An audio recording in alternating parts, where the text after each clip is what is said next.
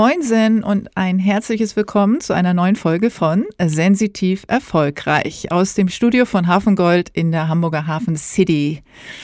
Mein Name ist Janet Braun und ich bin Profilerin.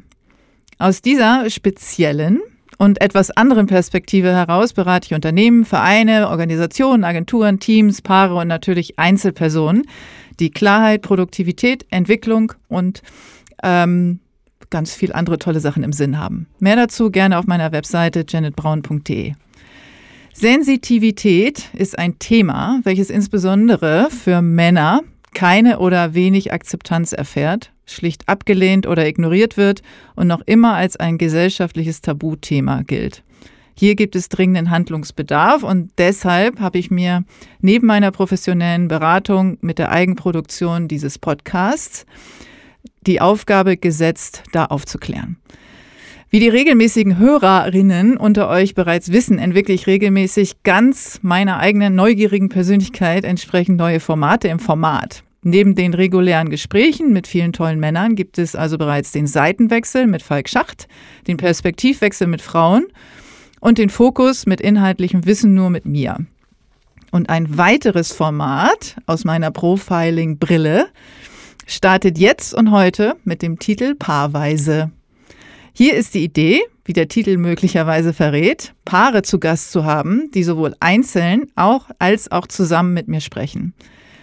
Über ihren eigenen Bezug zur Thematik als auch über den Einfluss auf ihre Beziehung.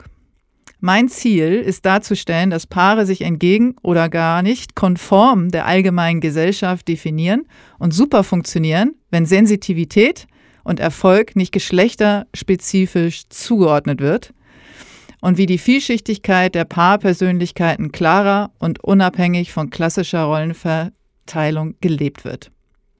Woher Vertrauen kommt, welche Rituale gepflegt werden, was man für eine Beziehung auf Augenhöhe tun kann und wie individuell man Kindererziehung betrachtet.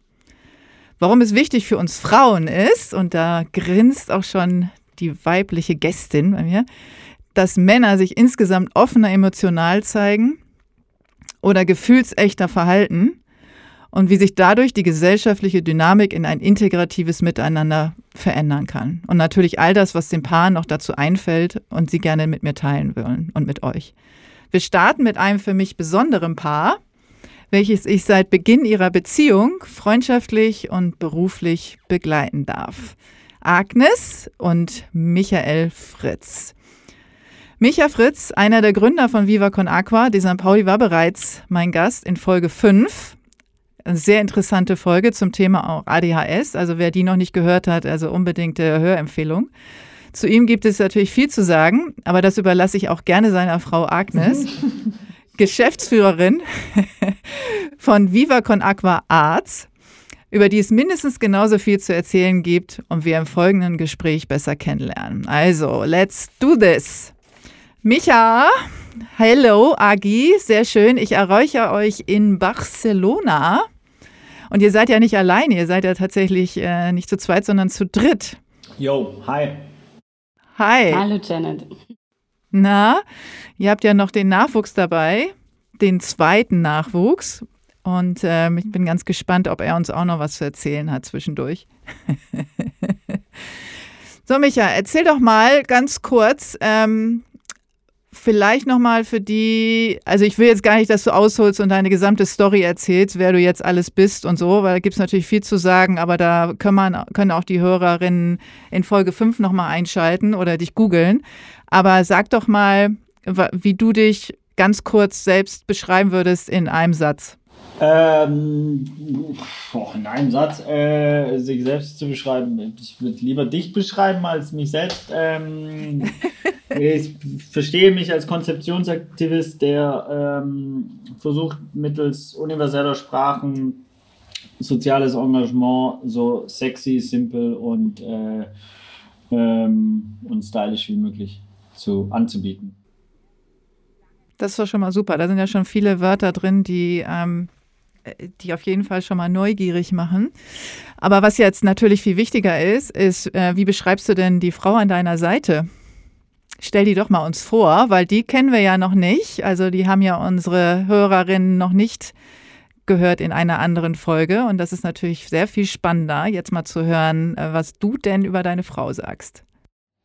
Äh, das ist natürlich blöd, dass sie jetzt mithört. Ähm, Agnes Simone äh, Fritz geborene Leder ist eine äh, äh, wunderbare, sehr sensitive, starke, strategisch denkende, hochempathische, äh, auf ihre Intuition vertrauende, äh, wunderbare Mutter, Ehefrau äh, und Managerin und Kulturaktivistin. Ähm, und wenn sie ein Problem hat, dann ist es, dass sie zu viele Skills hat und sich entscheiden muss. Und äh, das macht es natürlich in dieser komplexen, freudvollen und dynamischen Welt nicht immer einfach. Und ja, so würde ich sie, glaube ich, beschreiben. Das haben äh, ja tatsächlich viele besonders sensitive Menschen gemeinsam, ne? dass sie viele, viele, viele Sinne gut ausgeprägt haben, die sich dann in Talente rausfiltern und man äh, überlegen muss, welchem folge ich jetzt gerade oder äh, folge ich eigentlich allen gemeinsam. Ne? Ja, das ist auch schon mal eine, eine sehr schöne Beschreibung. Ich hoffe, Agi, du bist damit einverstanden, ähm, wie Micha dich jetzt erstmal beschrieben hat. Oder fehlt dir noch was? Nee, finde ich total schön. Fand ich sehr interessant, beschrieben zu werden. Und dann den beruflichen Status, Micha, kannst du den auch noch von deiner Frau uns äh, erzählen? Meine Frau hat im Gegensatz zu mir zwei abgeschlossene Studien äh, äh, in ihrem Lebenslauf: äh, oh, Kulturmanagement und International Management. Ähm, dazu ist sie Katastrophenhelferin ähm, für Shelterbox ähm, und hat den Verein um Lemonade mit aufgebaut, hat viele Kulturprojekte gemanagt, im Musikbereich vor allem auch. Und hat dann Viva Con Kalifornien aufgebaut, bis Corona kam äh, falls da irgendeine Hörerin da draußen das weitermachen will, meldet euch gerne. Äh, ist alles gegründet, gibt ein Konto etc. pp. Und macht jetzt seit einem halben Jahr die Geschäftsführung ähm, der, von Viva Con Aqua Arts slash Music slash Millantor Gallery. Genau. Agi, genau.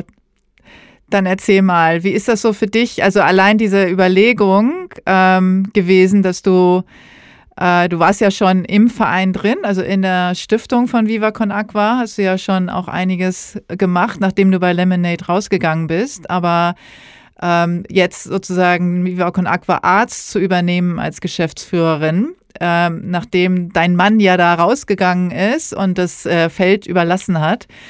Äh, wie, wie ist das so? Also wie war so dieser Prozess für dich? Also emotional als auch faktisch. Das Witzige ist, dass ich ähm, hier auch gefühlt habe die ganze Zeit, dass das alles sehr organisch passiert ist, wenig strategisch. Ich glaube, alle, die daran beteiligt waren, auch Arne, der jetzt eben noch in der Geschäftsführung ist, ähm, hat, glaube ich, sehr intuitiv geschaut, wie passt das Ganze denn zusammen. Als wir ähm, Viva Con Aqua Kalifornien erstmal aufs Eis gelegt haben, habe ich ähm, geschaut, was ist eigentlich mein Steckenpferd? Also was bewegt mich und für mich war es ähm, und ist es schon immer die Musik gewesen und, und, und natürlich auch kreativer Output im Kunstbereich, aber vor allem die Musik. Und das Ganze wollte ich aufbauen und ähm, ich fand es sehr schön bei Viva Con Aqua Arts den Musikbereich nochmal wirklich ähm, stärker nach vorne bringen zu können und jetzt äh, durch viele verschiedene Umstände wirklich mich nochmal mehr und sehr intensiv mich der Millantor Gallery zu widmen, was mich wieder an den Anfang bringt. So habe ich mich ja kennengelernt. Ich habe die Millantor Gallery kennengelernt, ich habe mich ja kennengelernt. Ich fand das Wirken und Tun ähm, sowohl von Vivo und Aqua als auch von Micha irgendwie einfach super und ähm, ähm, war begeistert von der Bewegung, die das Ganze auslöst und vor allem die Millantor Gallery und ähm, bin jetzt eigentlich total äh, gespannt darauf, wie das ist, da auch wieder reinzuwachsen und genau an die Anfänge auch zurückzukehren. Ich habe damals meine Masterarbeit genau über das geschrieben und damals habe ich äh, mich selber gefragt, was sind denn von meinen ganzen Skills sozusagen, äh, was ist so der, die Schnittmenge? Und die Schnittmenge war, wie kann man mit Kunst und Kultur und Musik ähm, die Welt ein bisschen besser machen oder wie kann man ähm, sozusagen das als Sprachrohr nehmen, um eben äh, Dinge zu bewegen. Und damals bin ich bei Viva Con Aqua rausgekommen und bei der Millantor Gallery gelandet und jetzt äh, bin ich genau an dem Punkt und darf den weiter nach vorne bringen und freue mich total. Wie, wie war das denn, also wo ihr euch kennengelernt habt? Also wie viele Jahre ist das jetzt her? Genau. Ich bin ganz schlecht mit Zahlen, muss ich mich erfragen. Herr Fritz, weißt du das? Ich glaube, zwei, ich glaube 2013. 2013? Oder 14. Wir haben uns noch Ja. früher kennengelernt auf einem Geburtstag, aber da, da, ähm, da ähm, wurde es noch nichts. Da hatten wir beide noch andere Partner, beziehungsweise ich auf jeden Fall. Und äh, wir wurden uns auf jeden Fall sehr vor, also vorgestellt. Und ähm, ja, und dann, glaube ich, war es bei der Affordable Art Fair. Habe ich nur gedacht, was sind das für Chaoten, die da ankommen und Kunst aufhängen und, und irgendwie nicht mal, nicht mal wissen, also nicht mal eine, eine Waage dabei haben oder nicht mal irgendwie die Tools dabei haben. Und, und ich war aber selber sehr hungrig und Micha kam mit Essen rein und hat sein Essen geteilt. Ich glaube, das war Also, so. ah, okay, also Liebe geht durch den Magen, haben wir es, alles klar. Über Essen kriegt man mich ja auch immer.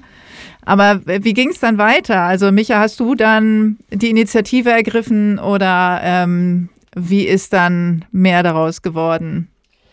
Oh, das ist ja hier ziemlich deep. Ich muss es erzählen, weil ich fand es sehr spannend. Das ist eine Geschichte, die Ja, Agi, erzähl Ähm, du mal. Und zwar hatte ich dann damals, äh, bin ich in mich gegangen und wollte eine Masterarbeit schreiben, wie ich gerade erzählt habe, über diese Schnittmenge sozusagen und habe gedacht, naja, hm, wen kenne ich denn da? Ah ja, ja ich habe ja Micha kennengelernt in Viva Con Aqua.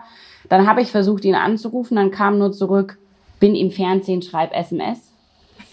Dann habe ich eine SMS geschrieben, dass ich gerne meine Masterarbeit irgendwie über Viva Aqua schreiben will. Dann kam nur zurück, musste ich engagieren bei der Millantor Gallery. Ja. Dann habe ich gedacht, ja, okay, wie mache ich das denn jetzt? Komm zum nächsten Treffen. Das war alles. Ich glaube, das waren wirklich so drei SMS. Und dann bin ich zum Projektreiseabend und dann fingen auch, glaube ich, schon die ersten Treffen von der Millantor Gallery an und dann hat man sich so peu à peu kennengelernt. Ja, ja, ich kann nichts. Äh, Da war die Mi Millionärswahl ja, von dir. Da warst du im. Fernsehen. Ah, okay. Ja, Ja, und das ist ja tatsächlich schon und- eine Weile her. Und Oscar, ne? Wir haben halt mit Oscar und Nobi in der Karolinenstraße äh, alle gewohnt. Kastanienallee. Karolinenstraße war davor. Äh, danach. Genau. Ja.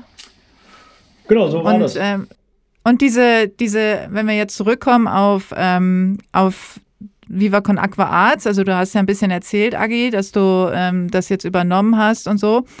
Ähm, sprecht ihr da jetzt auch noch weiter jetzt drüber? Also Micha, bist du da irgendwie noch involviert oder überlässt du jetzt ähm, Agi das Feld und sagst, ich will jetzt erstmal gar nichts damit zu tun haben? Äh, naja, das ist ja ein bisschen besondere Situation auf, auf, auf glaube ich, auch vielen Ebenen. Also Ja, eben. generell ist natürlich, äh, haben wir ja Viva Con Aqua schon zusammen gemacht, haben Projektreisen zusammen gemacht, große Clouseau-Reise und, und, und, und viele Sachen zusammen gemacht. Von daher natürlich funktionieren wir auch auf der Arbeitsebene zusammen. Und trotzdem hat es natürlich eine Komplexität, Work-Life-Balance, dies, das und so, haben wir in LA auf jeden Fall auch gemerkt, dass das natürlich äh, auch mal komplex, also Schwierigkeiten hervorrufen kann, wenn man dann nur noch Job macht und so. Also das, ähm, und bei der Gallery ist natürlich ein bisschen besonders. Ich habe ja glücklicherweise jetzt drei, vier Jahre üben dürfen, abzugeben und trotzdem zu supporten. Also das Maul halten, das ist so. Ich finde, auf E-Mails ist es so relativ klar. Wenn eine E-Mail kommt ähm, an einen großen Verteiler und man möchte seinen Senf dazugeben, alle aus dem Verteiler schmeißen, außer die handelnde Person. Also so habe ich es mit Arne gemacht. Und dann habe ich Arne meine Meinung oder meine Ideen oder mein Feedback dazu gegeben und dann konnte er entscheiden, wie er das integrieren will als eben Geschäftsführer oder handelnder Akteur. Und ähnlich würde ich es jetzt mit ähm, AG natürlich auch, nur dass vielleicht dann nicht immer eine E-Mail ist, sondern halt dann auch äh, einfach zu Hause. Aber dass man sich quasi selbst zurücknimmt, es dann nur gefiltert der handelnden Person gibt, diese Information, damit sie entscheiden kann, wann das kommt. Weil natürlich als Gründer und als, als dann äh, Geschäftsführer oder Typmacher, whatever, wie man es benennen will, äh, und gerade im Gallery-Kontext, trifft man ja Entscheidungen im Sekundentakt. Also bei der Gallery wirklich im Sekundentakt Entscheidungen getroffen. Und aus diesem Modus rauszukommen und zu sagen, nee, ich treffe keine Entscheidung mehr, äh, geh bitte zu Agnes oder geh zu Arne oder geh zu äh, der und der Person, die dafür jetzt verantwortlich ist. Das hat schon ein bisschen gedauert, war mir aber persönlich sehr wichtig, habe ich sehr früh mit Arne angesprochen, weil ich das in Familienunternehmen sehr oft beobachtet habe, dass da Väter äh, meistens waren es weiße äh, äh, alte Väter, äh, Männer, die quasi abgegeben haben, abgegeben in Anführungszeichen, ähm, äh, und dann an ihre Kinder und aber immer noch die Entscheidungen getroffen haben oder immer noch reingelabert haben oder immer noch diese Übergriffigkeit am Tag. Und das fand ich sehr, sehr unangenehm. Und das hatte ich mir vorgenommen, nicht zu machen. Und da ist natürlich jetzt noch mal sensibler, wenn es die eigene Frau ist. Ja, wo wir natürlich dann auch direkt mitten im Thema sind, ne? Also, weil es ist ja ein sehr sensibles äh, Thema, wenn man dann auch mit zwei recht sensitiven Menschen, äh, wie ihr das ja seid, ähm, umgehen muss. Das heißt also, ihr seid ja nicht gleich, aber ihr seid ähm, beide sehr empfindsam und auch ähm, emotionale Menschen. Das heißt, was ist so das, das, was über alles, allem steht, äh, worauf man achten muss, wenn man auch noch zusammenarbeitet. Also wenn man nicht nur als Paar zusammenlebt, als Eltern, sondern eben auch noch als äh, Geschäftspartner mehr oder weniger. Agi, was fällt dir als erstes ein? Ich würde ein? sagen, auf jeden Fall ähm, Respekt vor, also Respekt vor den Grenzen bei dem anderen und Kommunikation darüber. Also weil Grenzen mhm. verschieben sich die ganze Zeit. Äh, wann man mal nicht mehr vielleicht oder wann man mal vielleicht abends Feierabend machen will, ist ganz unterschiedlich von Zeit zu Zeit. Also da wirklich irgendwie gegenseitig sich immer mal wieder äh, fragen und darüber sprechen, wie es denn für den anderen gerade gut ist und ab wann man vielleicht abgeholt werden will, ab wann Entscheidungen von dem anderen alleine getroffen werden dürfen und sollen auch. Ähm, und es verschiebt sich ständig. Also es ist ähm, sehr organisch und ich glaube, wir haben uns da jetzt über die letzten Jahre ganz gut gemeinsam eingegroovt, so welche Bereiche äh, entscheidet wer von uns und, und wo machen wir etwas gemeinsam so und wie sprechen wir und ähm, wann haben wir vielleicht auch mal wieder Phasen, wo wir vergessen haben, miteinander über gewisse Dinge zu sprechen und, und wann muss man eben vielleicht auch wieder die Grenzen neu ziehen irgendwie und sich gemeinsam dann damit irgendwie auch wohlfühlen wieder.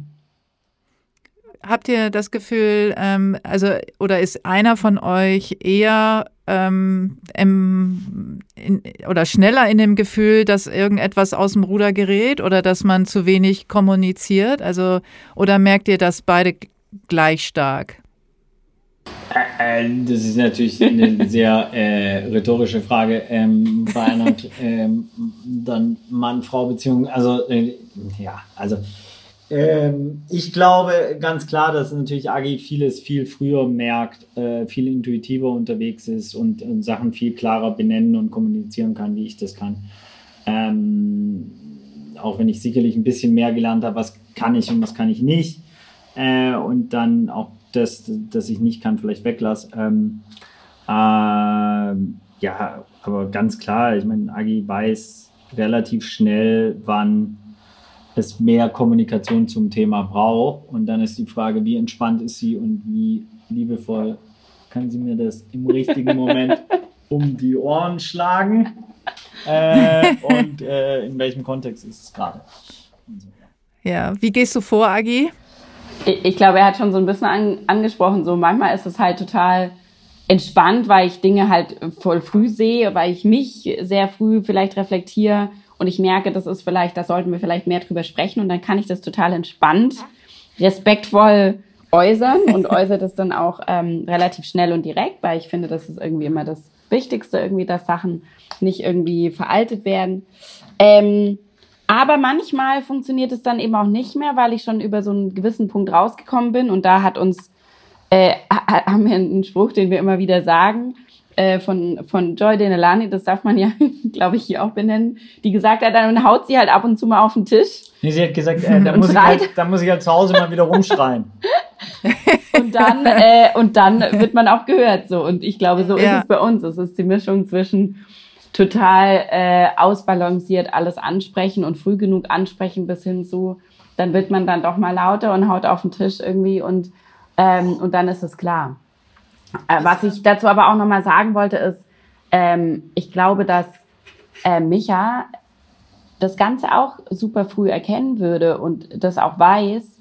Aber dadurch, dass er sehr, ähm, dass er immer so viele hat, ist er super schnell in so einem Tunnel und in so einem Fokus drin und macht einfach ganz viele Sachen ähm, und beschäftigt sich vielleicht nicht immer mit dieser Außenperspektive oder so einer Vogelperspektive. Und das ist, glaube ich, das, was ich als Skill ganz gut mitbringe, ähm, dieses von außen schauen, diese Vogelperspektive haben, dieses relativ früh merken, wo ist da vielleicht gerade ähm, Micha im Tunnel und merkt gerade nicht, was rechts und links passiert sozusagen. Ähm, dafür hat er den Fokus. Für mich ist es dafür schwerer, irgendwie auf den Fokus zu halten, weil ich halt genau diese Sachen rechts und links immer alle mitbekomme so. Ähm, und genau dann eben, ja, einfach sage, okay, jetzt müssen wir mal wieder Dinge klären. jetzt ist es ja so, dass, äh, wie verhindert man denn als Paar dann, dass man äh, verletzt sich fühlt? Also wenn der Partner sagt, ey, oder auf den Tisch haut sogar. Also wie geht man dann damit um, als äh, derjenige jetzt, würde ich mal sagen, in diesem Fall, Micha, wie gehst du denn damit um, wenn Agi auf den Tisch haut? Nicht persönlich nehmen. Also ich glaube, das, äh, ist, das, das sagt sich so leicht, ne? Ja, ja. Nicht persönlich nehmen. Mhm. Also es, es klingt äh, vielleicht dann auch ein bisschen zu einfach und so weiter, nur äh, wir haben das vor kurzem erst wirklich nochmal etabliert, dieses, diesen Satz. Und ich habe so einen anderen Satz auch, Everything happens for a reason. Und das klingt auch so leicht, nur in dem Moment, in dem etwas vermeintlich Schlechtes passiert und ich mir diesen Satz sage, ich kann nur für mich dann natürlich sprechen, ähm, geht das Fenster der Transformationsfläche auf. Das heißt, ab da kann ich das Positive wieder sehen. Warum ist denn das jetzt so, dass die Milan Togelli abgesagt wurde und äh, was kann ich da vielleicht Gutes entdecken da? Also wir können den digitalen Kunstverkauf endlich mal uns angucken oder wir haben Kapazitäten, um ein Kind zu bekommen, whatever, keine Ahnung. So, äh, kind zu machen erstmal, genau. Ja, das, ja das, haben wir so nicht geplant. Okay, das war so nicht geplant. ja, siehst du. Aber ich meine, dieses Jahr, das wäre ja nie, never ever gegangen. 16. Juli ja, war ja. Geburt von dem Kleinen. Das wäre sicherlich, da wäre vielleicht dieses Fenster nicht aufgegangen und dann wäre zehn Monate vorher, äh, äh, wer in Biologie aufgepasst hat, wäre vielleicht bei der Zeugung das auch nicht so geflowt, weil halt einfach klar war, ey, warte mal, in, in, am 16. Juli könnt ihr gar kein Kind kriegen. Geht nicht, weil ihr seid irgendwie mit Gallery und mit anderem Quatsch beschäftigt. Also, ne, das spielt ja alles, whatever. So, und ich glaube genauso, das heißt, mit, dieser, äh, mit diesem Spruch, everything happens for a reason, geht die Fläche auf.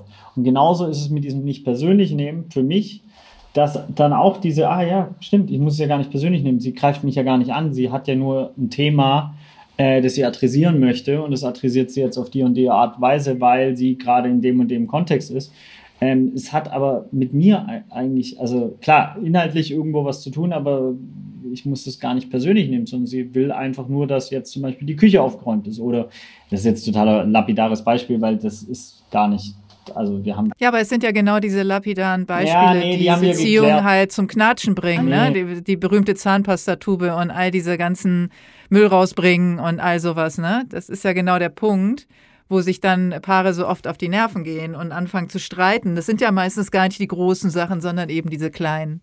Also ja, die Punkte haben wir noch ab und zu, aber wirklich nicht mehr oft, weil ich irgendwann einfach radikal gesagt habe, ey, äh, wir müssen das einmal schön und transparent klären. Und zwar habe ich dann ähm, äh, unseren gemeinsamen Haushalt als Projekt gesehen und habe gesagt, wir schreiben jetzt alle Aufgaben auf, die wir eigentlich in unserem Haushalt managen müssen.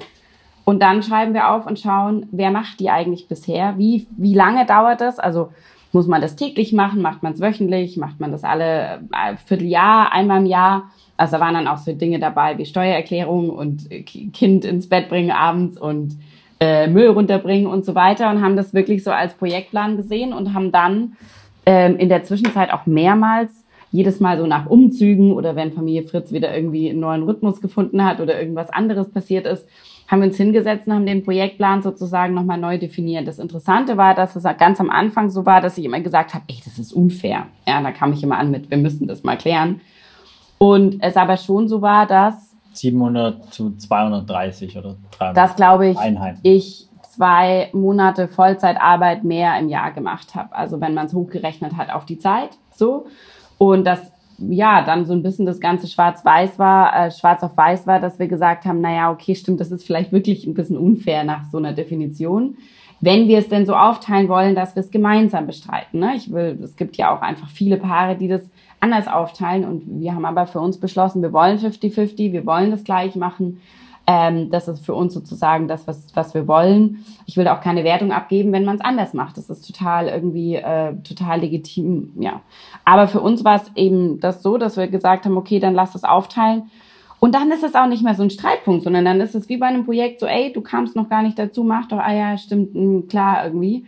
Dann, ähm, dann sind diese Aufgaben sehr gut verteilt irgendwie. Und ich glaube, damit sind wir ganz gut, ganz gut gelaufen bis heute. Ich meine, das ist, für mich war das Spannende auch zu sehen, dass ganz viele Jobs da überhaupt nicht ansatzweise äh, äh, auf meinem Horizont waren. Also zum Beispiel, äh, mein Paradebeispiel ist dieses äh, Kinderklamotten sortieren, äh, fotografieren, äh, zurückgeben an irgendwelche Freundinnen oder Schwestern äh, und so weiter äh, und dann neue besorgen. Ähm, wie viele Stunden das halt waren. So und äh, im, im, zweiten oder dritten Step, als wir es dann wieder gemacht haben, haben wir irgendwann dann noch angefangen, das halt mit Kompetenzen quasi zu matchen. Also weil Fun Fact, Steuererklärung waren halt 15.000 Euro Steuerschulden, weil der Depp, also ich, äh, vergessen habe, die, ähm, die, die Kohle, also Steuer zur Seite zu legen. Äh, von dem, wir haben für Kalifornien 49.000 Euro neben Viva Con Agua verdient, um das aufzubauen und das halt unversteuert quasi in Viva Con Agua gesteckt. Äh, und damit halt Steuerschulden. Jetzt macht Agi die Steuer. Ich habe es aber trotzdem mal gemacht und wir wissen als Familie. Und ich mache halt zum Beispiel Gesundheitssystem, weil meine äh, Schwester Ärztin ist, meine, meine Mutter, äh, äh nee, mein Vater auch, meine Mutter ist MTA und meine Schwägerin Kinderärztin und so weiter. Das heißt, ich natürlich ein Familiensystem, ich kann die anrufen, es geht schneller und so. Also das heißt auch zu gucken, was kann eigentlich wäre. Und so. ich glaube auch, wir sollten irgendwann, weil das, ich finde es sehr absurd, ich habe mich damit, ich habe es dann natürlich vielen Leuten immer erzählt, wie ich alles immer allen erzähle und so weiter. Und äh, viele Leute fanden das sehr interessant und das hat natürlich auch so eine eher unromantische Seite, so ein Projektmanagement in so eine Beziehung reinzupacken. Ich finde es aber total eigentlich andersrum, total unromantisch, weil äh, natürlich die Chancen extrem steigen, wenn man ein paar Dinge geklärt hat, dass man ein glückliches gemeinsames Leben führt. Und es ist ja immer noch aus meiner Sicht das wichtigste äh, Projekt in Anführungszeichen oder was man so im Leben hat, ähm, die Familie. Und wenn man das verkackt, dann hat man halt sehr, sehr viel verkackt. Deswegen äh, werde ich irgendwann noch, wenn meine Frau mitmacht, äh, einen Ratgeber schreiben, wie wir quasi die Business äh, Skills in, äh, in die Beziehung integrieren. Also ich muss sagen, ich finde das überhaupt nicht unromantisch und ich glaube, dass jetzt äh, etliche Zuhörerinnen ähm, von euch ein, ein Beispiel haben wollen. Also die wollen wahrscheinlich jetzt so einen Projektplan äh, von euch haben, wie der denn aussieht, damit sie den auch umsetzen können. Und äh, ich finde es großartig. Finde das äh, perfekt. Erinnert mich an so viele Dinge, ähm, die ich auch mit meinen Kindern mal gemacht habe, so Projektpläne, äh, wenn es um ähm, die Wochengestaltung ging mit Hausaufgaben und Freizeit und all sowas. Also das hat äh, total geholfen, also allen geholfen. Und äh, deswegen glaube ich, dass da jetzt viele ähm, Bock drauf haben und, äh, und wollen jetzt wollen jetzt einfach ähm, so einen Projektplan von euch haben. Also ich glaube, das Buch müsst ihr relativ zügig in Angriff nehmen oder, äh, oder vorher schon was raushauen. Also ganz sicher. Ich finde das großartig, weil das ist genau dann äh, die Chance, eben es nicht persönlich zu nehmen. Also ich glaube, darauf rührt das auch. Ähm, wenn man äh, so einen Projektplan hat, dann versachlicht sich dann ja alles. Ja. ja. Und ähm, und dann ist es eben tatsächlich nicht mehr persönlich. Und ich glaube, das ist so die, äh, das Geheimnis daran. Und weil ich glaube, wenn das äh, eben nicht so ist, wenn die Versachlichung nicht stattgefunden hat, dann nimmt man einfach je nach Stimmung ganz, ganz viel, ähm, viel, viel persönlicher und lässt das viel näher an sich ran. Also großartige Idee, ganz, äh, ganz, ganz toll. Wenn ihr jetzt ähm, ich muss einmal transparent Nochmal, machen, ja. dass, dass, dieser ja. Knut, äh, der hier äh, ein äh, ist, also ich muss die ganze Zeit ein bisschen grinsen, weil hier unten ist in diesem Zoom-Call ist quasi ein, ein Foto von Knut, der irgendwie wahrscheinlich äh, Technik oder Aufnahmeleitung oder dein auf deinem. Ja, Andi ist gerade da, aber, er, aber Knut ist äh, sozusagen der Name, der drunter gesetzt wurde. Ich muss auf jeden Fall die ganze Zeit ein bisschen grinsen, weil Knut mich ja. zu krass mit seinem Andi. Sehr, äh, Andi. Aber er heißt Knut hier. Knut? Naja, er heißt genau, er heißt Knut ah, Jetzt dem, hat er es weggemacht. Äh, nee, schade. Weil ich fand es sau lustig genau. mit seinen durch. Liebe Grüße an, an Knut an dieser Stelle. Knut ist äh, der Chef da. von Hafengold, der ähm, das Studio mir immer zur Verfügung stellt und auch den Andi, sein Techniker gerade. Äh, also, sehr freundliche ähm, Aura. genau. Ähm, wenn wir jetzt nochmal äh, zurückgehen, weil ihr sprecht ja von 50-50 in der äh, Beziehung. Und ähm, das ist ja durchaus auch nichts, was äh, äh, der Durchschnitt lebt. Ihr habt euch bewusst dafür entschieden und sogar einen Projektplan gemacht, mit dem man das äh, nachvollziehen oder auch tatsächlich bearbeiten kann.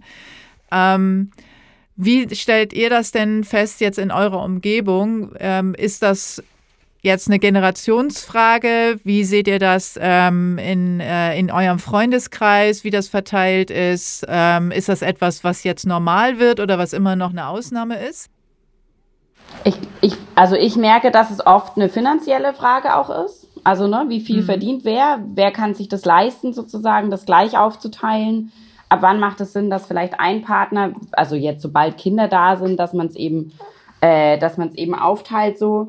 Ähm, und natürlich auch nach, nach der Lust. Also so, wer, wer hat Lust irgendwie äh, zu arbeiten, wer hat Lust irgendwie mit mir auf die Kinder aufzupassen, so nach dem ersten Kind ähm, habe ich auch erstmal ein Jahr Elternzeit genommen. Da war es nicht 50-50, sondern wir haben uns eben langsam wieder ähm, dahin bewegt, dass ich gesagt habe, ich will wieder mehr machen. Da habe ich aber auch dann bewusst diese Entscheidung treffen können und das abgesprochen mit Micha und habe halt auch gesagt, naja, und beim zweiten gucken wir mal, wie wir es machen so und da will ich es dann neu besprechen so und ähm, ich merke aber schon, dass es in der Gesellschaft ähm, dahin geht, dass viele gerne wollen, egal ob mit Kinder oder ohne, dass man halt den Haushalt und das gemeinsame Leben gemeinsam aufteilt. Also dass es eben nicht so ist, dass die Müllfrage irgendwie immer nur von der Frau geregelt wird. Ne? Also da gibt's ja auch immer mehr dieses Mental Load sozusagen, dass ähm, ein Partner immer mehr mitdenkt. Und ich sage oft Partner, weil ich kenne auch Freunde, bei denen ist es andersrum. Da ist eher der, der, der Mann derjenige, der irgendwie über alles nachdenkt und kocht und irgendwie alles im Kopf hat und weiß, was gerade im Kühlschrank sozusagen fehlt. Ähm, und ich glaube, es ist einfach schön, da immer mehr drüber zu sprechen. So. Micha, glaubst du denn, also dass jetzt äh, unter den Männern die Offenheit oder die Bereitschaft größer geworden ist, auch ähm, die klassische Rollenverteilung in Frage zu stellen bzw. neu zu definieren? Ich glaube, wir sind generell in so einem krassen Transformationsshift auf so vielen gesellschaftlichen, äh, politischen, sozialen, ökonomischen Ebenen.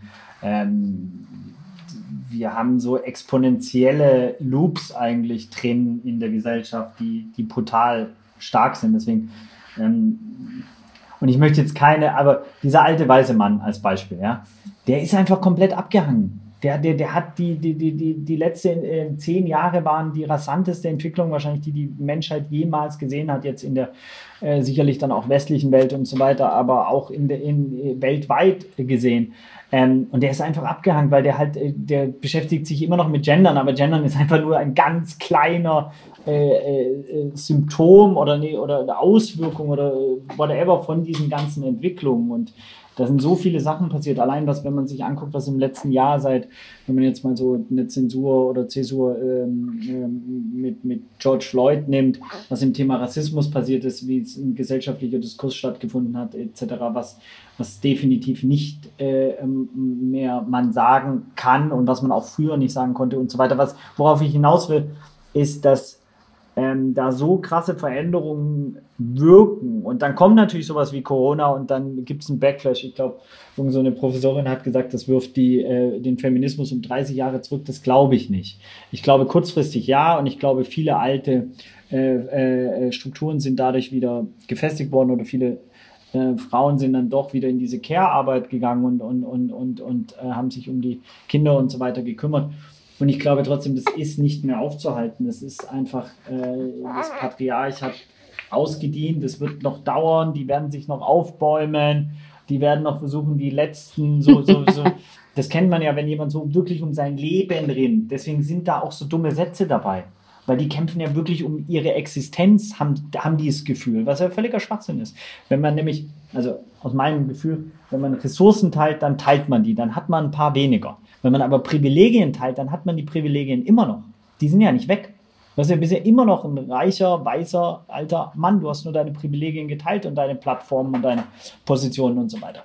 Ähm, aber das, genau, das geht vielleicht dann um de deine Frage, äh, die ich völlig vergessen habe. Ähm, äh ja, aber wie trittst du denen zum Beispiel entgegen? Also wenn du, äh, du bist ja nun auch super viel ähm, in Gesellschaft von äh, ganz, ganz vielen verschiedenen Männern, äh, verschiedenen Alters, verschiedener äh, Herkünfte und äh, wie trittst du Männern entgegen, die an dieser Rolle festhalten wollen und da kämpfen? Ja, mit dem Lachen, ne? Also so äh, ein bisschen jokeresk. Ich, ich, ich, ich, ich glaube, ich bin ja da auch in einer absoluten Luxusposition. Für mich war es und oder für uns beide als Paar war das eine super, ähm, äh, super Erfahrung oder eine sehr interessante Erfahrung. Super eigentlich nicht äh, interessant. Ich habe mal einen Vortrag gehalten bei einer äh, Anwaltskanzlei in Hamburg, so sehr hanseatisch, sehr konservativ und so weiter. Und Agi war, oh, ich glaube, auf Projektreise in Nepal oder im Katastrophenschutz, das weiß ich nicht mehr, wo sie da war. Und ich hatte einen Kumpel dabei, Pippo, die geile Socke, äh, der sich um meine Tochter kümmern sollte, während ich den Vortrag halte. Ich fange an, den Vortrag zu halten. Klar, äh, Tochter will auf den Arm. Ich halte den Vortrag mit Tochter, natürlich ganze Publikum gestrahlt. Ich meine, mit Vio Konagua kriegt man eh eher positives Feedback und dann noch eine Tochter drauf, junger Vater und so weiter. Und danach kamen so äh, Menschen zu mir und haben ähm, mir ja so gesagt, so, oh, und wie avantgardistisch, dass sie ihre Tochter dabei haben und so. Und ich habe halt nur zurückgefragt, hätten Sie das meiner Frau auch gesagt oder wäre sie schlecht organisiert? Und die Kinnlade ist runtergegangen. So, ähm, ja. und, und ich glaube, das trifft halt, also weißt du, so, who am I? Also ich bin halt auf der, den ganzen Tag, ja, wenn ich was mit meiner Tochter mache, dann, oh, toll. Oh, du machst was mit deiner Tochter, das ist doch normal. So, also müsste es sein. So, also das, da sind natürlich schon noch viele alte Muster äh, in unserer Gesellschaft. Und das wird auch noch dauern, bis die ähm, überwunden sind. Nur ich glaube, der Mann ist ja gerade auch in einer, ähm, in einer sehr Überforderungssituation. Ne? Also auf der einen Seite soll er irgendwie die alten äh, machoistischen, auch äh, leicht äh, oder sehr stark toxisch, je nachdem, äh, männlichen äh, Bilder irgendwie bedienen. Auf der anderen Seite soll er aber kochen äh, ähm, und, und der einfühlsame Papa sein. Und dann soll er aber trotzdem austrainiert sein und whatever. Also weißt du, so, so viele so äh, Projektionen, die, die ja auch einfach Projektionen sind und, und, und, und, und fehl am Platz. Ähm, so, ähm, das zu integrieren in der Gesellschaft wird natürlich eine Zeit dauern. So, also weil da eben es eine neue, ja, ein neues Rollenbildverständnis gibt und ich meine, es wird eh noch mehr aufgeweicht durch Non-Binary äh, People eben, dass, dass es eben dann irgendwann auch nicht mehr nur Frau, Mann ist, sondern oder Mutter, Vater, sondern Mutter, Mutter, Vater, Vater. Du, du kannst halt heutzutage ähm, zum Glück in einer viel offeneren Gesellschaft und mit neuen eben Strukturen und auch Patchwork ähm, ne, also äh, toi toi toi, äh, äh, ich bin auch Fan. Ja, wir, also mit dem, äh, mit dem Projektplan ähm, wollen wir mal hoffen, ja. dass ihr auf jeden Fall nicht in eine Patchwork-Situation irgendwann äh, auch schon Projektpläne. geratet. ja.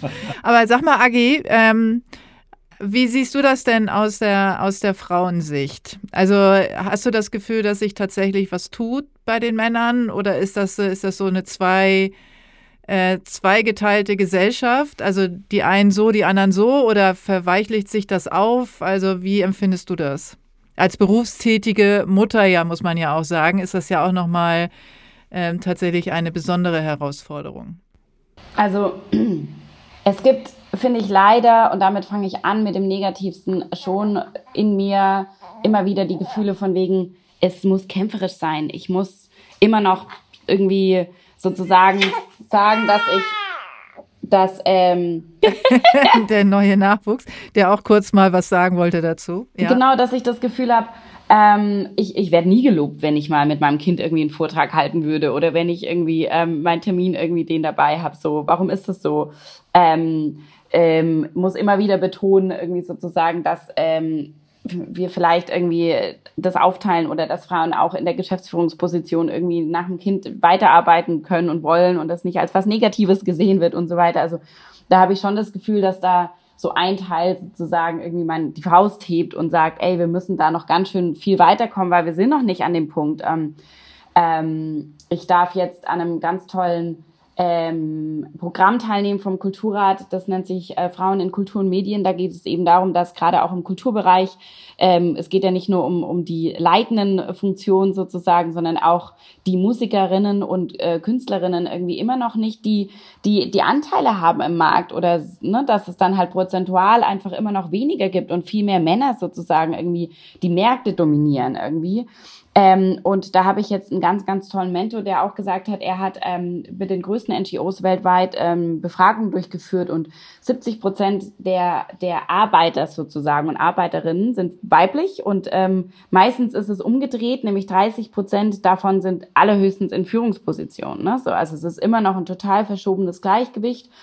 Und wie können wir das ändern, wenn sozusagen eigentlich, ähm, so wie Micha es genannt hat, der weiße Cis-Mann äh, den Platz nicht freiwillig einfach räumt. Also am Ende geht es ja um, um Macht und da habe ich das Gefühl, ich ähm, persönlich, ich kann ja nur von mir sprechen, ich will ja nicht die Macht. So, ich will mich nicht um die Macht schlagen. Ich habe dazu habe ich eben keine Lust. Ich ich ich hau mal mit mit der Faust auf den Tisch und ich will kämpferisch sein, für meine Rechte eintreten, aber es geht mir gar nicht um Macht und es geht mir nicht darum, irgendwie sozusagen mit dem Ellbogen nach vorne zu gehen, sondern das ist sozusagen eigentlich was, was fließender bewegt ähm, ähm, passiert und organischer passieren soll.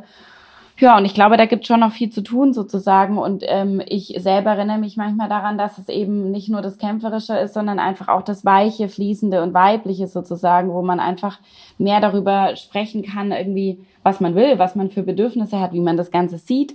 Ähm, und dass es ein gemeinsames ist, sozusagen, dass ähm, der Mann, und damit schaue ich jetzt gerade Micha an, mir auch den Raum gibt, sozusagen gewisse Dinge mitzugestalten und ich ähm, einfach auch ähm, das Selbstbewusstsein habe, irgendwie das dann auch machen zu dürfen und machen zu wollen. So, das ist, das ist sozusagen, finde ich, die andere Seite eben, dass man auch sagt, hey, ich will und ich kann und ich traue mir das zu und ähm, und ich, ich mache das Ganze irgendwie und ich mache es eben anders. So, ich mache es vielleicht dann nicht mit dem Ellbogen, ich mache es nicht wegen der Macht, ich mache es aus aus anderen Gründen sozusagen oder weil ich das Gefühl habe, ich kann es vielleicht ganz gut so. Ähm, und was ich aber die ganze Zeit noch im Kopf hatte, was ich dazu sagen wollte, was ich glaube, das Ganze für den weißen Cis-Mann schwer macht, irgendwie da ähm, auch loszulassen, ist, dass ich schon das Gefühl habe, dass die andere Seite es auch total schwer hat. Und damit rede ich jetzt von dem toxisch männlichen, ähm, das schöne männliche zu integrieren und das starke männliche zu integrieren. Und, ähm, und das habe ich auch in unserer Beziehung erlebt, dass, wie schwer es war für mich ja teilweise, ähm, seine Bedürfnisse zu äußern, Verletzlichkeit mal zu zeigen und über gewisse Dinge zu sprechen oder auch zu sagen, ey Agnes, wenn du auf den Tisch haust, bitte kannst du freundlicher sprechen. Also das verletzt mich, ja. So alleine das mal zu hören, hat, glaube ich, bestimmt drei, vier Jahre gedauert. So, nachdem wir uns kannten. So. Und, ähm, und das finde ich immer noch etwas, was äh, weshalb ich dann zum Beispiel auch so dein Podcast und alles, was du machst, total schön finde ähm, und wichtig finde, weil das, das lässt sozusagen irgendwie auch zu, dass dieses harte und dieses typisch männliche oder die Attribute, die man, die mir da jetzt irgendwie, die sozusagen auch ähm, das nicht erlauben, dass das Gleichgewicht vielleicht definiert wird von jeder Partnerschaft oder auch in den Gesellschaften, in den Organisationen, dass nämlich auch diese andere ähm, nicht toxische Seite eben auch gefördert wird und gewertschätzt wird und auch mal äh, rausgelassen werden kann. So. Und, ähm, und ich glaube, das ist, da sind wir immer noch an dem Weg dabei, dass ich immer noch, ich freue mich manchmal, ich freue mich richtig, wenn mich ja auch ähm, über seine Gefühle spricht und das rauslassen kann und auch über seine Bedürfnisse spricht. So, da hatten wir jetzt immer wieder auch in den letzten Wochen die Fälle, wo ich gesagt habe, okay, krass, voll schön, dass du mir das mitteilst. Natürlich, irgendwie will ich darauf eingehen. So, und ich glaube, das ist etwas, was ähm, auch in der Gesellschaft irgendwie noch ähm, ja, ein weiter Weg ist. Ja, das ist ja genau, äh, wie du auch schon angesprochen hast, also Ziel äh, des Podcasts und meiner Arbeit ja als, als Profilerin, wo ich ja fast nur ähm, sensitive Menschen habe, vor allen Dingen Männer, ähm, die genau vor dieser Herausforderung stehen, ähm, sich zeigen also das Gefühl zu haben, sich zeigen zu können, also sich äh, überwinden können, also sowohl in der Partnerschaft als auch und noch viel schwerer oft äh, im Berufsleben, insbesondere umso älter sie werden und äh, wenn sie vielleicht auch schon ganz lange in einer Führungsposition zum Beispiel sind, das dann plötzlich zu ändern und zu sagen, hey, ähm, ich habe zwar immer, äh, bin immer so und so in einem gewissen Stil vorgegangen, aber ich merke, ich habe noch eine andere Seite, die ich endlich auch mal zeigen will. Aber dann die Akzeptanz von der anderen Seite gar nicht da ist. Ne? Und das ist eben auch oft äh, in langen Beziehungen vielleicht so, dass der Mann sich gar nicht traut, ähm, diese Seite zu zeigen. Und äh, deswegen ist es, also da gehört ja eine Menge Mut zu und äh, der Podcast und äh, die Arbeit, die ich mache, ist, zielt ja genau darauf hin, Mut zu machen. Also erstmal in der Gesellschaft etwas aufzubrechen, ähm, und äh, dass die Menschen sich Gedanken machen und eine Plattform zu bieten. Aber was können denn wir tun? Also Micha, jetzt aus deiner Perspektive, was ähm, hat dazu geführt, dass du dich getraut hast oder dass du dich jetzt mehr traust?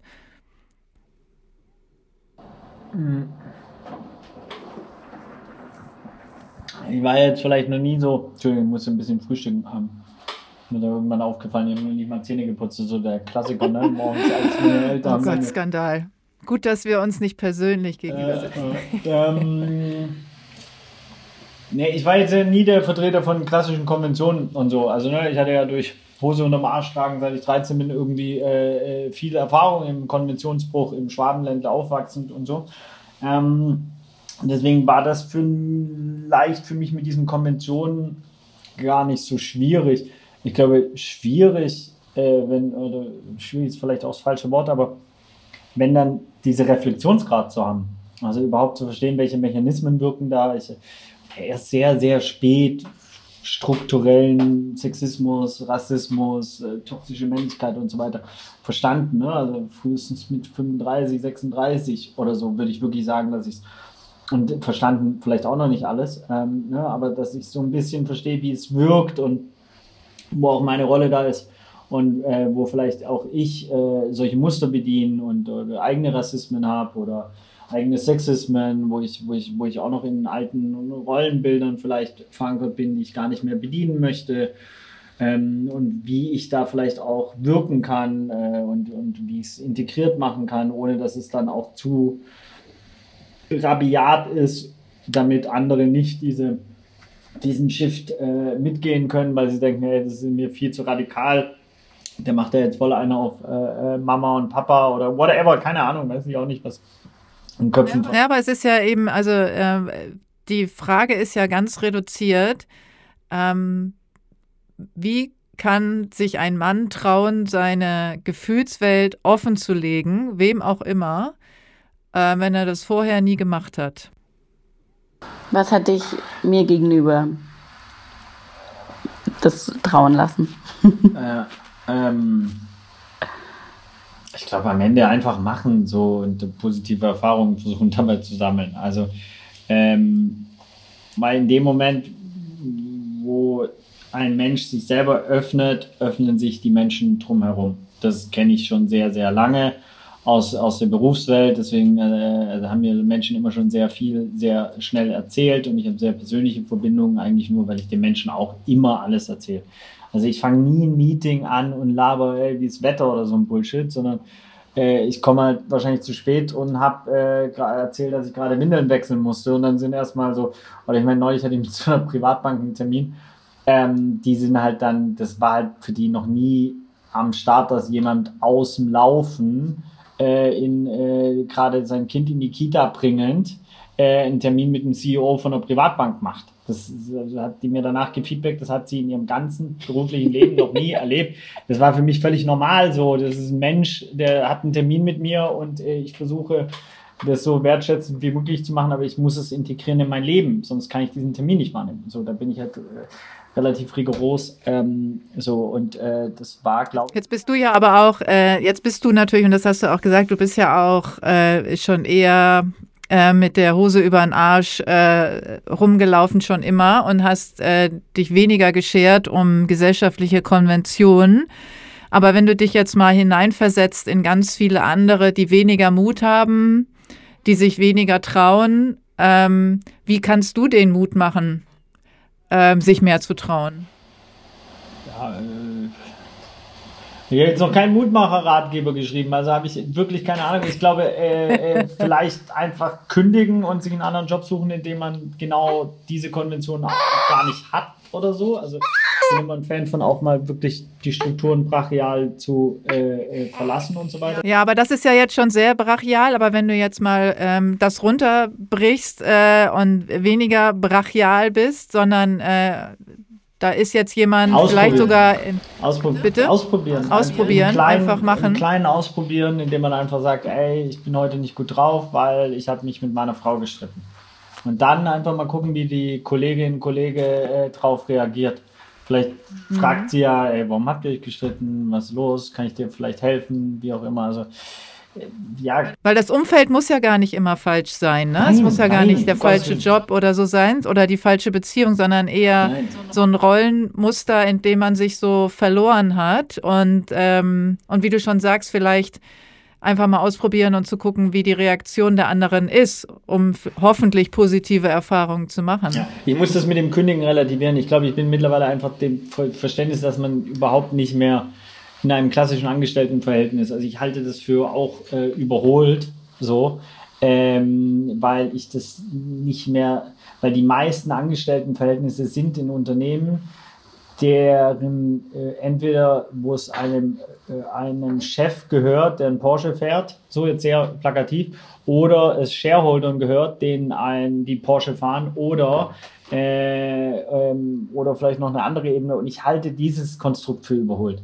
Deswegen war ich da vielleicht, deswegen würde ich das gerne korrigieren oder einordnen. genau, das also das ist so dein, dein Feindbild, ne? Das, das genau, ich, ich glaub, weiß gar nicht, ob es um Feindbild geht. Es geht gar nicht so um klassisch Feindbild, sondern es geht eher darum, dass ich denke, so, es ist wirklich überholt und, ähm, und da rührt ganz viel äh, von dem, was auch toxisch ist, gesamtgesellschaftlich, ob es ökologisch ist, ob es ökonomisch ist, ob es ähm, sozial, ob es kulturell ist und so weiter, dass wir einfach Systeme kreiert haben und diese Wirtschaftssysteme sind einfach stärker und die Strukturen wie fast alle anderen, glaube ich, auch wie die politischen, weil sie am Ende die politischen diktieren.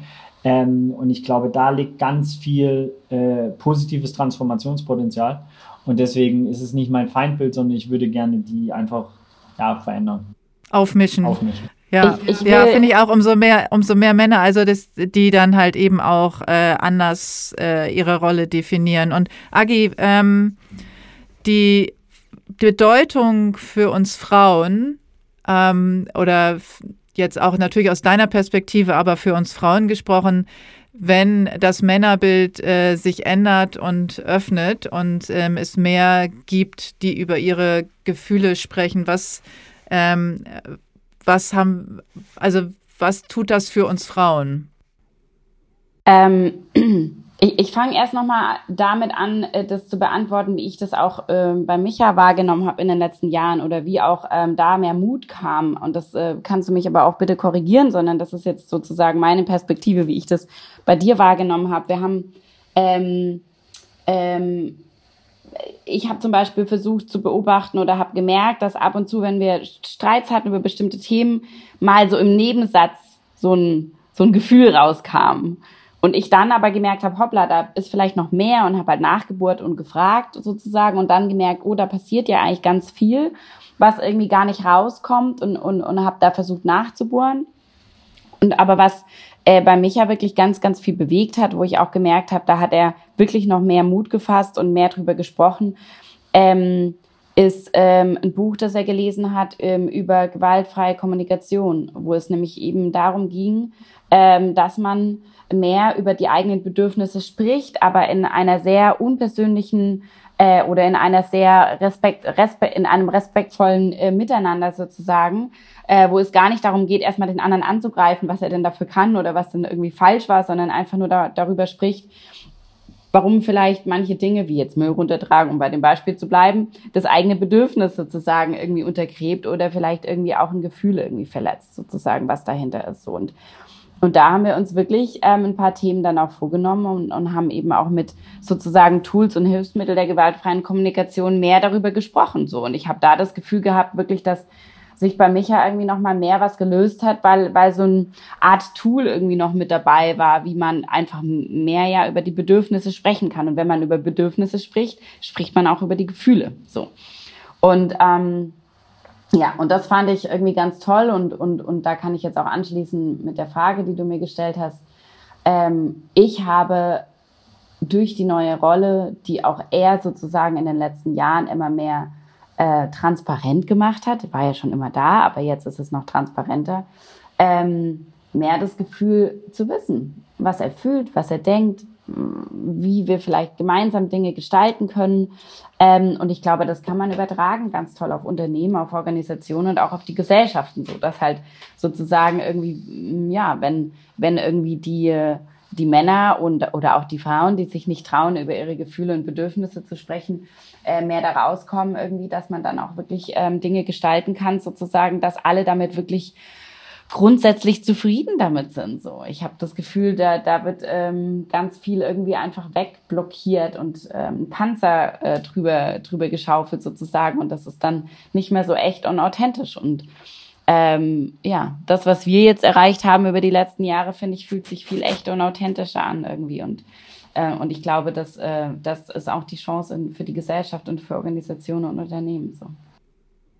Jetzt habt ihr ja auch Nachwuchs kreiert, sozusagen. Ähm, also ihr habt eine, eine, Tochter, die wird fünf, ne? Vier. Jetzt im vier, vier im September und, und ihr habt jetzt einen, äh, einen Sohn bekommen, äh, relativ frisch noch im Juli.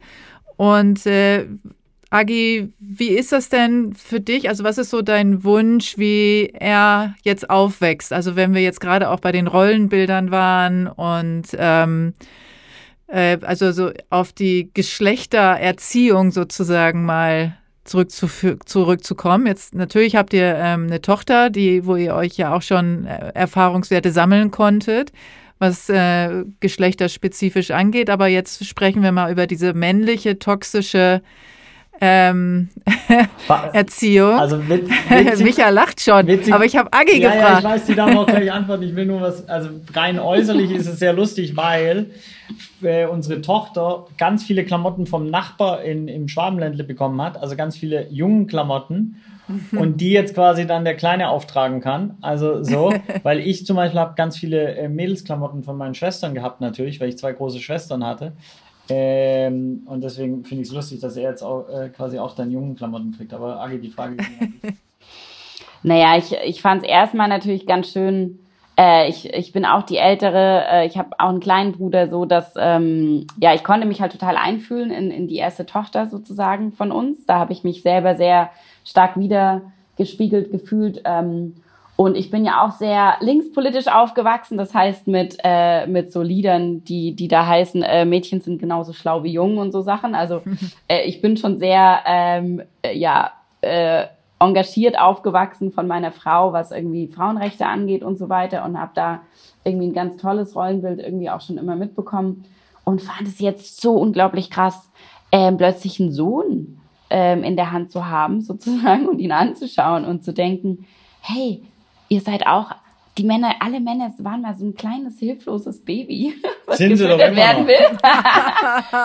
und habe hab mich echt in den letzten Wochen sehr viel damit auseinandergesetzt, was das jetzt auch bei mir ausmacht oder bewirkt. Und das, da bin ich total gespannt drauf auf diese Reise dass ich ähm, einen Mann mit großziehen darf und, und wie sozusagen ich das schaffe, irgendwie das zu integrieren in die Erziehung. So. Und ich habe jetzt natürlich noch keine Erfahrungswerte, weil er ist jetzt vier Wochen alt, ich kann da noch nicht so viele mitgeben. Aber ich merke nur, wie, wie ich wirklich mich mit dieser ähm, Thematik auseinandersetze und wie ich halt jetzt zumindest bei der fast vierjährigen Tochter irgendwie gemerkt habe, wie ich ne, so sei von an, angefangen mit rosa und hellblauen Klamotten irgendwie bis hin zu ähm, äh, meiner Tochter zu erzählen, dass nicht nur Frauen lange Haare haben, so, also das sind jetzt die ganzen äußerlichen Sachen sozusagen. Ähm, und wie wir da, glaube ich, das ganz gut schon hinbekommen haben in die Erziehung, dass durch viele Kleinigkeiten, durch Bücher, durch Sprechen, durch ein Bild über die Gesellschaft reflektieren, äh, die viele Fragen, die sie stellt, irgendwie, die, die man dann einfach anders antwortet sozusagen ähm, oder neu antwortet und auch ähm, selber einfach reflektiert, wie man das eigentlich schafft sozusagen und da äh, ja, bin ich jetzt total gespannt und freue mich total auf die Reise, dass, äh, ich, dass wir jetzt sozusagen auch noch einen Sohn ins Leben begleiten dürfen und, und genau auch da nochmal ähm, schauen, dass es hoffentlich nicht, nicht so viel toxische Männlichkeit dann auch gibt. Ja, genau, das wär, schließt schon meine nächste Frage an.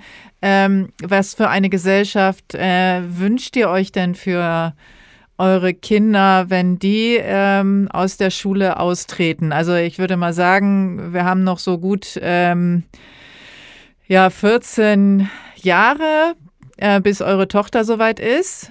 Ja, vorausgesetzt, äh, sie will jetzt einen höheren Schulabschluss überhaupt machen, was ja ähm, nicht sein muss. Aber ähm, sagen wir mal roundabout 14, 16 Jahre. Wie soll die Gesellschaft aus eurer, auf eurer Wunschliste dann aussehen, damit eure Kinder ähm, einen guten Start ins Berufsleben haben?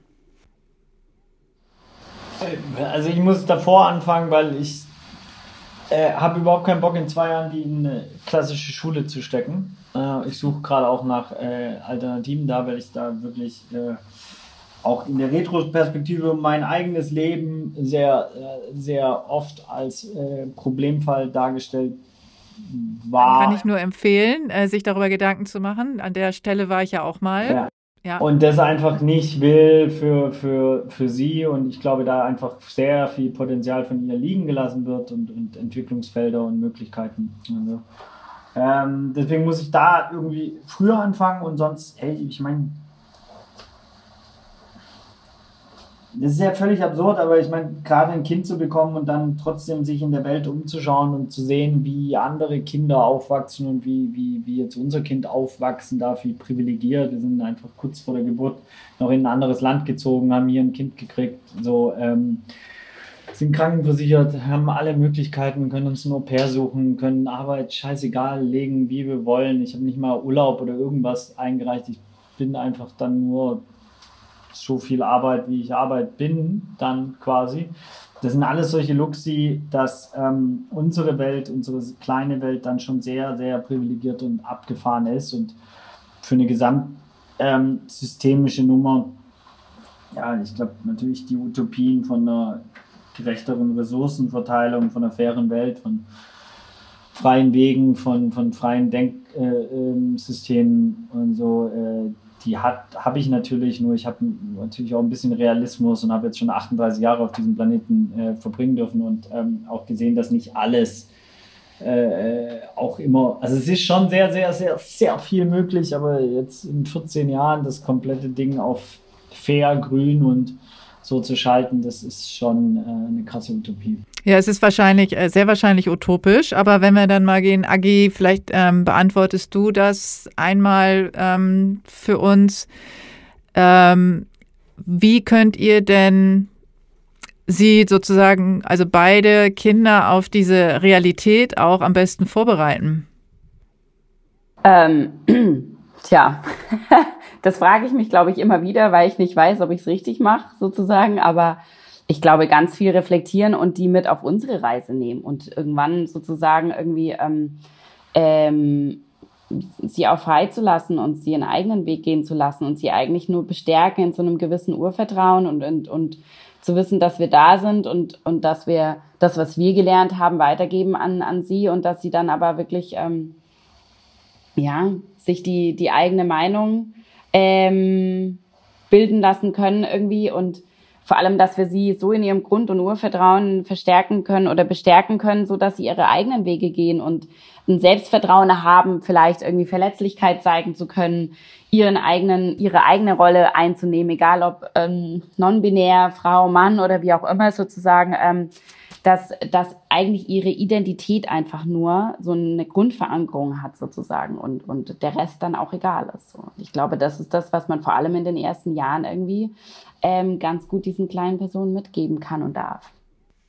Ja, und auch sollte, ne, tatsächlich. Also, weil irgendwann, also diese Urprägung für das äh, Urvertrauen ist ja auch etwas, was, ähm, was am Anfang entsteht in den ersten Jahren.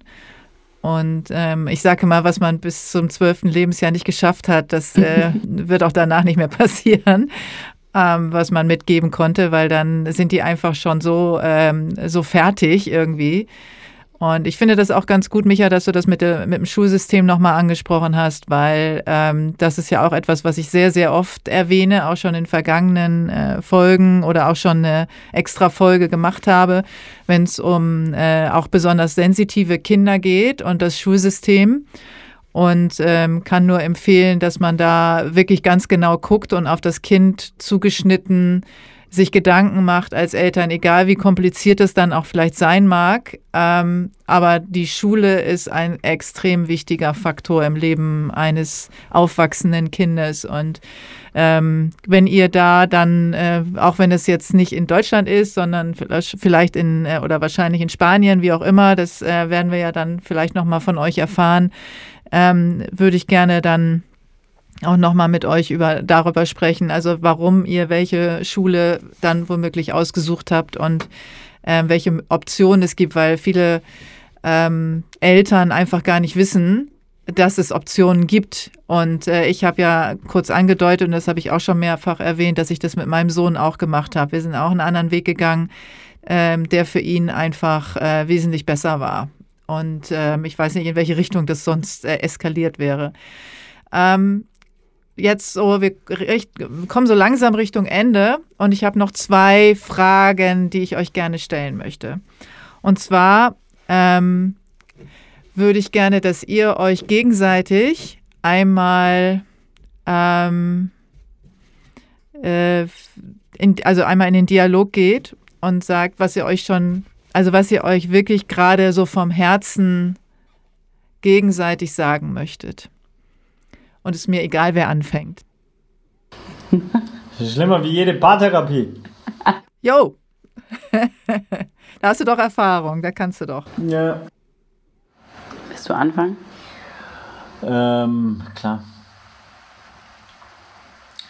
Ich habe schon im Hinterkopf, ne, dass das auch ausgestrahlt wird und so. Ne? Also das, das, nee, hört keiner zu. Hör mal, ich habe kaum Hörer drin. Äh, äh, ähm, Du bist ja ein äh, sehr sensitiver, verletzlicher, herzlicher, emotionaler Mann und das ist ja auch kein Geheimnis. Deswegen verrätst du jetzt ja auch oder kannst nicht sagen, was ähm, eine großartige Überraschung wäre.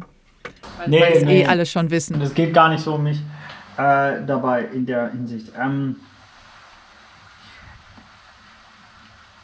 ich glaube, ich kann mich nur bei dir bedanken für das kleine Wesen. Also ich glaube, das ist mit Abstand oder ich bin mir sicher jetzt mit dem anderen das schönste Geschenk und ich wünsche mir, dass wir das weiter so äh, tiefenentspannt äh, hinbekommen, ähm, dass, ja, dass es dir dabei gut geht. Ähm, wenn du jetzt wieder dann auch mehr arbeiten wirst und, und ähm, dass du tolle Mama weiter sein kannst und tolle, tolle Frau und tolle Geschäftsführerin.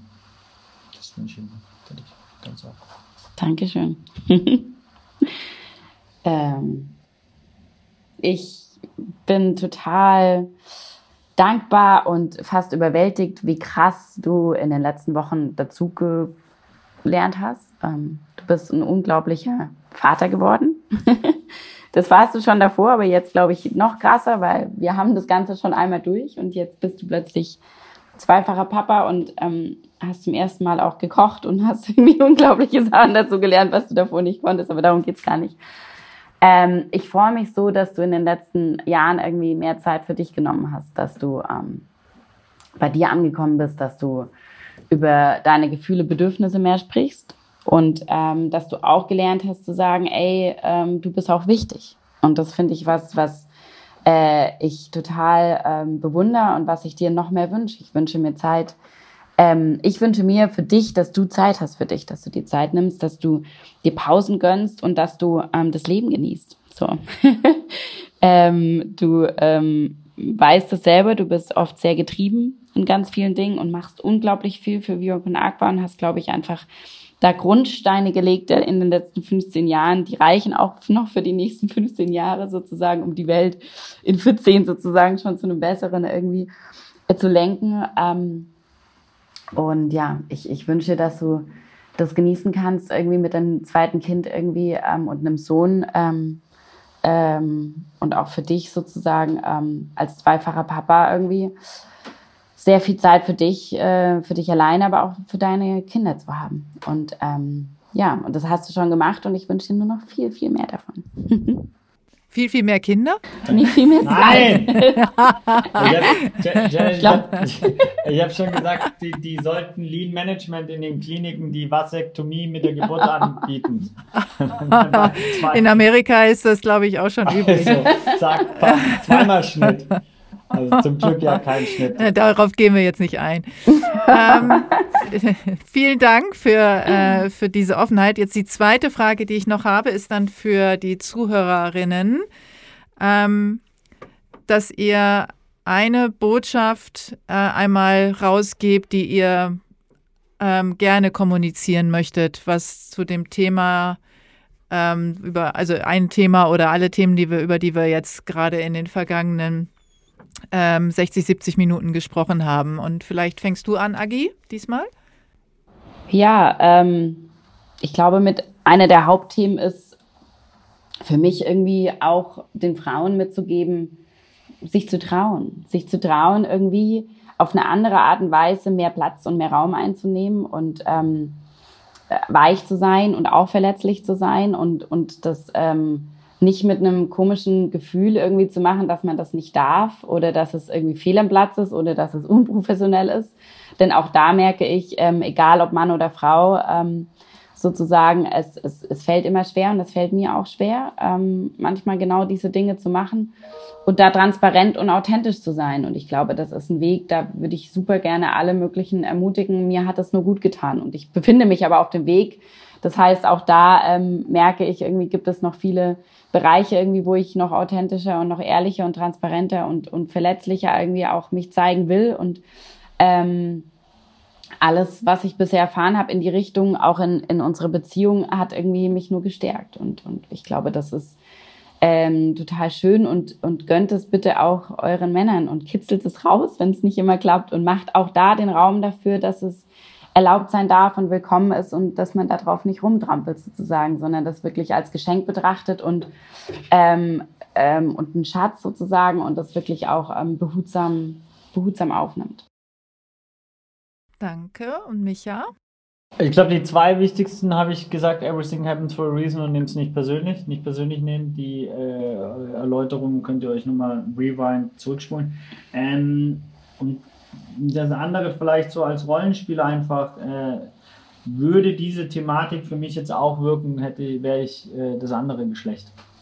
Also das finde ich ganz äh, interessant, sich das einfach zu überlegen, würden jetzt meine Kolleginnen oder Kollegen äh, quasi das auch zu mir sagen, was sie zu meiner Frau gesagt haben, äh, die Ängste vielleicht, die sie dann haben als, oh, schafft die das mit zwei Kindern äh, Geschäftsführerin zu sein, hätten die das auch bei mir? Nein, okay, dann ist es eigentlich eine irrelevante Angst und sollte diesen Menschen so zurückgespielt werden, dass es ihnen bewusst ist, dass sie gerade eine irrelevante äh, Angst äh, kommunizieren aufgrund eines alten Rollenbildes, das sie noch haben. Ja, finde ich gut. Es ist ja sowieso immer gut, äh, in, in, ähm, in allen möglichen Situationen sich mal in die Rolle des Gegenübers zu versetzen oder überhaupt in vielleicht jetzt, wie du auch gesagt hast. Das könnte jetzt zum Beispiel in der, in Empathie. der Schule. Okay, also buchstabiere. Wenn ist, warum ich die Schule auch, warum ich, nur um das zu kontextualisieren. Für mich ist der Fehler bei der Schule, es ist von 1870 das System von Bismarck und der hat Soldatinnen, nee, Entschuldigung, nicht gendern, Soldaten gebraucht. So, äh, weil die muss man damals, musste man nicht gendern, also, und, äh, und sehr konformistische Menschen so, und das ist einfach, wird unseren Kindern überhaupt nicht mehr gerecht, nicht ansatzweise. Und natürlich wurde das Konzept angepasst, aber das Urkonzept, die Ursuppe kommt immer noch daher und deswegen ist es aus meiner Sicht äh, maximal überholt und muss radikal neu gedacht werden. So.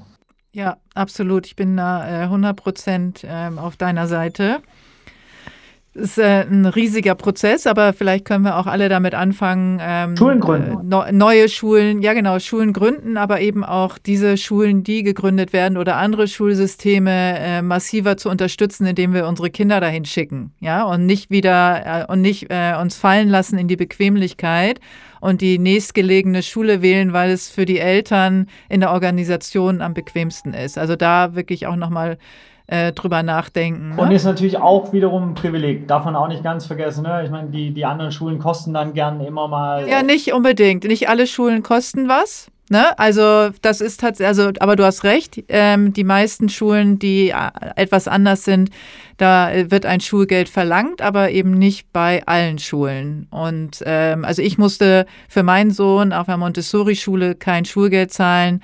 Ähm, das ist da nicht ja, notwendig. Ja. Also, und das ist schon die einfachste Hürde, die man nehmen kann. Ja. Äh, man muss nur vielleicht ein bisschen äh, weiterfahren, aber dafür geht es dem Kind äh, definitiv äh, besser und es wächst einfach ähm, selbstbestimmter auf mit anderen Grundsätzen. Aber dazu ähm, gerne mehr auch nochmal in anderen Folgen oder in vergangenen Folgen. Ihr könnt da gerne ähm, oh, das auch nochmal einfach auf, den auf Sohn mich. von Janet und seht, was für ein geiler Typ er geworden ist. Genau. Ja, genau. Also die ähm, fleißigen Zuhörerinnen wissen, dass meine Kinder schon erwachsen sind. Also man kann sie sozusagen schon als Beispiel äh, irgendwo hinstellen. Ähm, die haben, äh, mein Sohn hat, mein Sohn hat überlebt, meine Tochter auch, also mich vor allen Dingen. Ja. Ähm, ich bedanke mich äh, ganz, ganz, ganz, ganz herzlich äh, bei euch. Ich fand es super, dass ihr so offen wart, dass ihr ähm, euch die Zeit genommen habt. Agi Multitasking nebenbei mit Stillen und so, also äh, Kompliment.